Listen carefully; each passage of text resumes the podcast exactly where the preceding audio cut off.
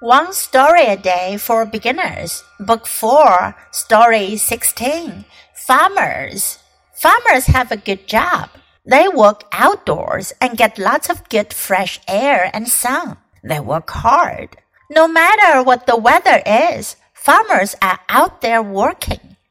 What do farmers do? They grow food for the world. Whenever you taste good food, remember who grew it for you. Stop and say, Thank you, farmer.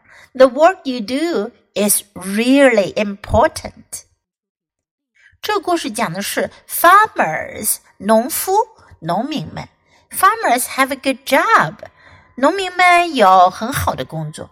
They work outdoors，他们在户外工作，and get lots of good fresh air and sun，他们呢就拥有很多的新鲜的空气，还有太阳。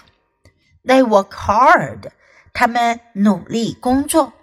No matter what the weather is，不管天气怎么样，No matter what，不管什么，不管天气是什么样子的。Farmers are out there working，农夫们总是在外面工作。 what do farmers do? 农民们做什么呢？They grow food for the world. 他们为世界种植粮食。Whenever you taste good food, remember who grew it for you.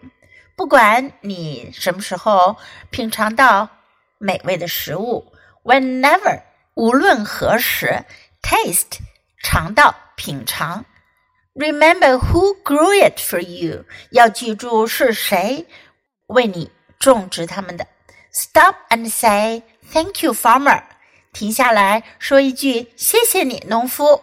The work you do is really important. 你们做的工作非常重要。